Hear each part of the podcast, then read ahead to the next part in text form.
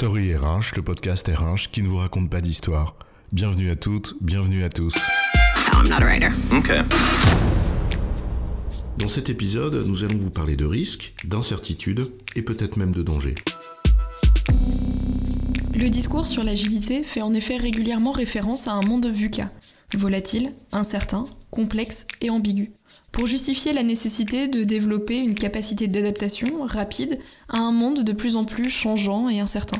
Oui, et ce spectre de l'incertitude donne corps à des tendances ou des modes, comme le management agile ou le responsive management par exemple, au terme d'ailleurs tous les deux empruntés à l'univers informatique, comme par hasard. Et pourtant, la gestion des risques est une expertise qui est connue depuis très longtemps. Alors de quoi parle-t-on? Quelle différence entre le risque et l'incertitude? C'est quoi l'histoire? Commençons par le début, c'est-à-dire par ce qui existe, le danger. Quand on traverse la rue sans regarder, le danger c'est la voiture, et le risque c'est de se faire écraser. Risque et incertitude sont deux notions qui nous renvoient inévitablement à la peur, celle du danger.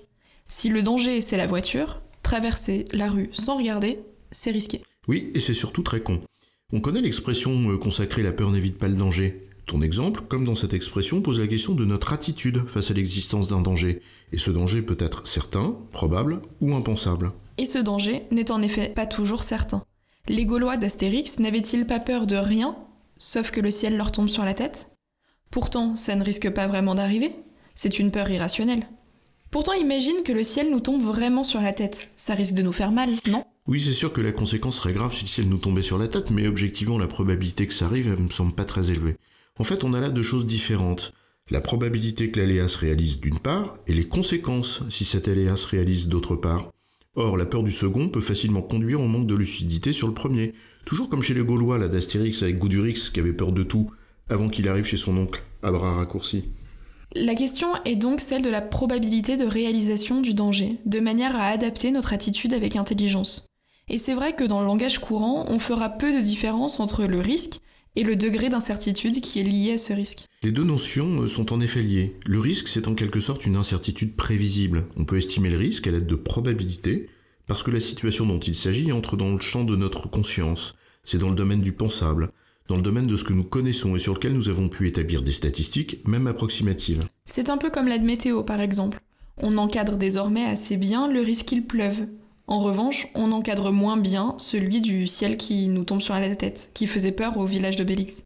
Dit en d'autres termes, ce danger-là est incertain, car il n'entre pas vraiment dans le champ de ce que l'on connaît. On ne peut pas estimer la probabilité que cela arrive. Eh oui, la pluie qui tombe sur la tête, au doigt mouillé, on le prévoit, mais le ciel qui nous tombe sur la tête, bah peut-être bien que oui, peut-être que non, comme disent les Normands. Le risque et l'incertitude, le risque qu'il pleuve, et l'incertitude que le ciel nous tombe sur la tête. Le premier s'estime car il relève du domaine du prévisible, le second ne s'estime pas car il n'est pas dans le domaine de ce que nous aurions pu prévoir. Le risque est probable, l'incertain est improbable. Toute la question par conséquent est de savoir la bonne décision à prendre. On peut imaginer qu'une bonne maîtrise du risque aide à parfaire nos décisions. La météo me dit la probabilité qu'il pleuve et ma décision, intelligente, c'est d'emmener un parapluie. Mais en revanche, que faire face à l'incertitude? Eh bien, c'est tout le problème. L'incertain, c'est précisément ce que l'on ne peut raisonnablement pas vraiment imaginer. Et là, finalement, on a deux situations. Ce qu'on peut penser ou se représenter par l'imagination, même si on a du mal à détailler ce que ça veut dire, et ce qui est au-delà de notre champ de conscience, l'impensable. Ce que la raison peut concevoir, d'une part, et ce qui lui échappe. Quand la raison peut concevoir, même si l'on ne peut pas estimer la probabilité que cela arrive, on a au moins la possibilité de se dire que cela peut arriver ou pas.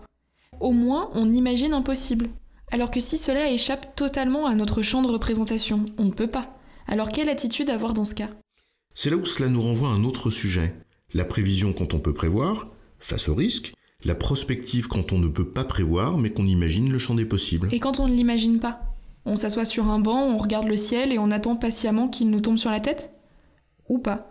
Ou on le regarde parce que c'est beau, puis on se lève et on avance, en acceptant l'idée de ne pas tout maîtriser. Exactement, ne pas chercher à modéliser l'irrationnel, mais au contraire, le prendre comme une donnée du problème.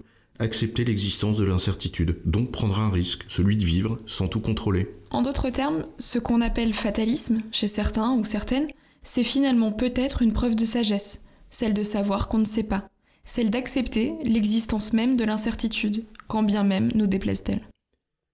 En résumé, le risque est une forme d'incertitude dont on peut apprécier la probabilité de survenue, là où l'incertitude ne se prévoit précisément pas.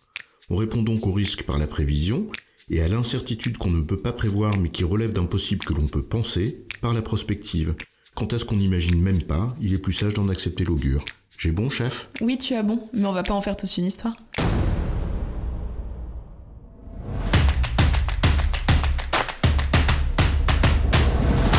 Story RH, le podcast RH qui ne vous raconte pas d'histoire. Retrouvez tous les épisodes sur storyrh.fr.